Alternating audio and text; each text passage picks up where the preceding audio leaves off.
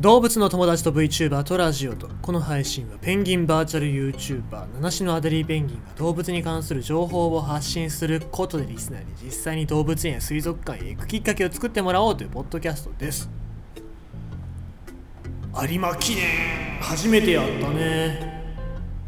競馬というものに対して初めてこう参加してみましたけども、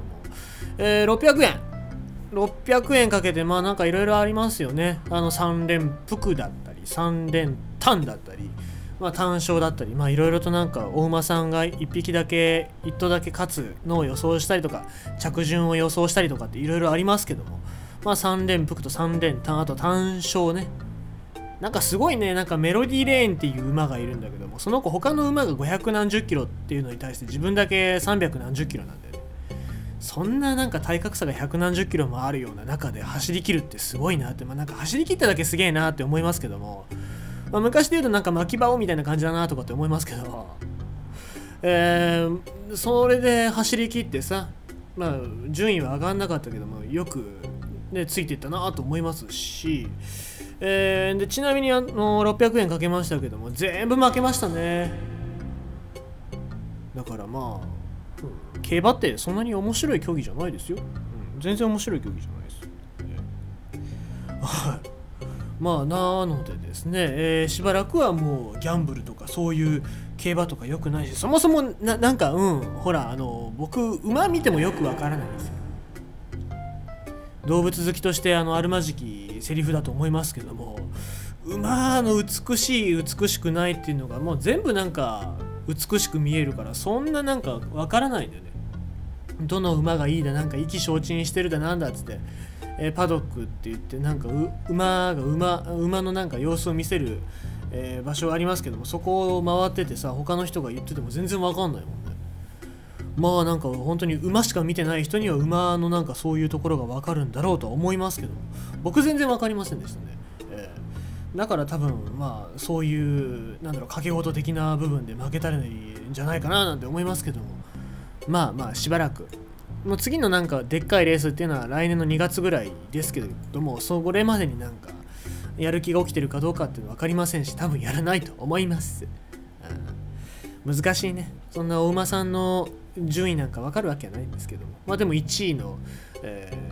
ー、子はすごかったなと思います、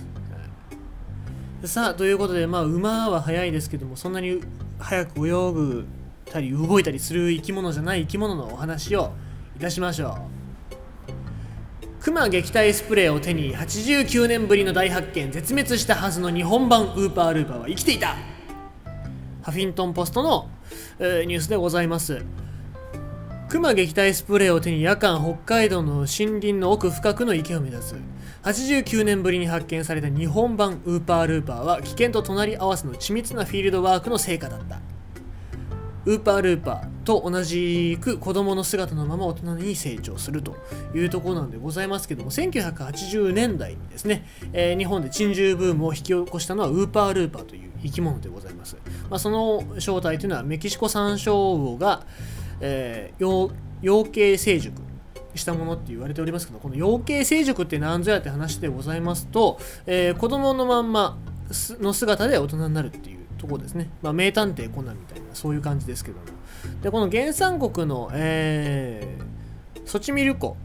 ソチミルコ湖周辺に住むメキシコ山椒魚は大人の姿にならず一生を水の中で暮らす。オタマジャクシのような長い尾と小さな手足頭の後ろに生えているエラが特徴で愛らしい姿から今でもピン、え、ペットとしての人気がある。ということで、まあ、これがウーパールーパーですね。そのウーパールーパーの日本版ともいえる生物を北海道大学の研究チームが89年ぶりに発見した。これがすごいですよ。北海道固有種のエゾサンショウウオが養鶏成熟した個体だということで体長が12から14センチと十分に成長しているのにエラがあって水中で生活をしている。生殖能力も確認されたことで日本の動物学会の、えー、開始、えー、ズーロジカル、えー、レレターズかな？にえ掲載されたってことです。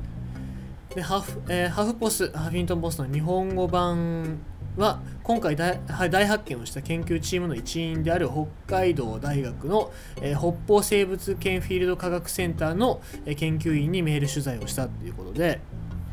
でこれがですね見つかったのが北海道の、えー白く老いた町と書いて何なのか分かんないですけども白鵬白老町なのかな？のクッタラ湖に生息する個体群が、えー、養鶏成熟していることが1924年に北海道大学医学部の、え、教授によって発見されたんでございますけどもわずかその8年後の1932年に2匹が発見されたのを最後に姿を消してしまった。ということでこの、えー、これを機会にクッタラ湖では、えー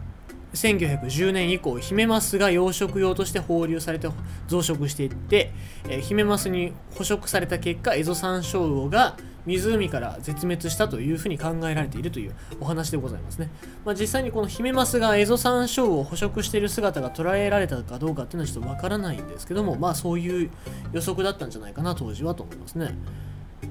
で養鶏成熟するエゾサンショウウは北海道の他の地域でも見つからなかった。89年間にわたって幻の存在となっていたのだ。クッタラ湖の二の舞を防ぐために今回のエゾサンショウウオが発見された場所も胆振地方の池としか公表されていない。で研究員によると生息地が荒らされる懸念があるためと説明する、まあ、これに関してはヤフーオークションなんかで珍しい生き物を捕まえてきてでオークションで高く売っちゃったりする人がいるからっていう問題がありますからね。ここら辺はやっぱりヤフーだったり他のオークションサイトだったり販売サイトでも規制をしていかなきゃいけないとこじゃないかなと思いますね。この池で2020年12月に1匹2021年4月に2匹いずれもオスの個体が発見され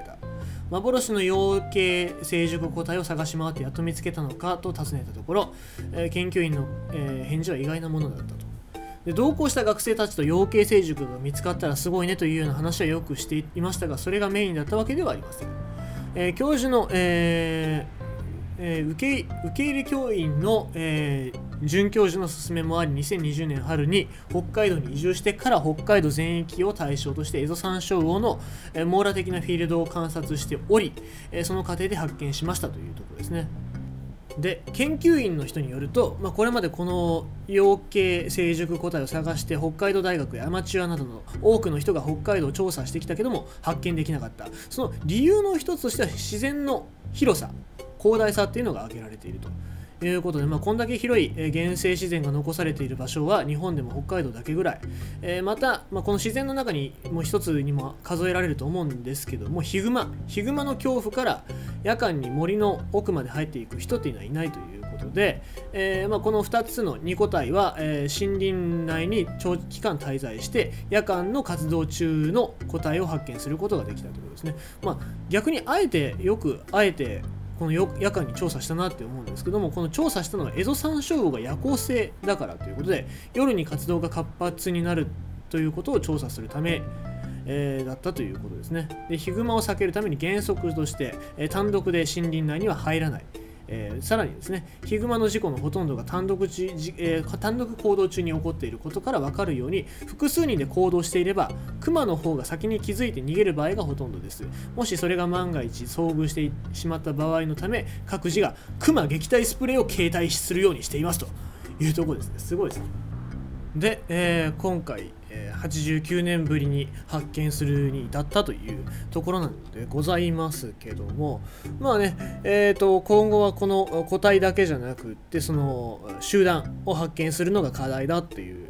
ことなんでございますけどもですね。まああのまあ、先ほども述べました通りヤフーオークションとかねなんか生態とかを売ったりする人たちもまだおりますしあとは放流ですよね。先ほども、まあ、ちょっと内容で話しましたけどもこのエゾサンショウウオがいなくなった理由としましてヒメマスヒメマスっていうのを養殖するために放流して、えー、いたっていう点もありましてですね未だにまあこういうことってたくさんありますよね、えー、特になんかたまに地域のローカルニュースとかでもありますけど、えー鯉を放流しましたとかなんかありますけどもあれもだって鯉だって外来種ですからね在来種を食べちゃう可能性もありますからまあああいうのって本当は良くないんですけどまだまだ全然認知されてないから地域、えー、のなんかほのぼのイベントみたいな感じで扱われますけどもね、えー、在来種を守るっていう面でもなんかそういう知識を加えておかないとこの、えー、日本版ウーパールーパーでありますエゾサンショウウオみたいな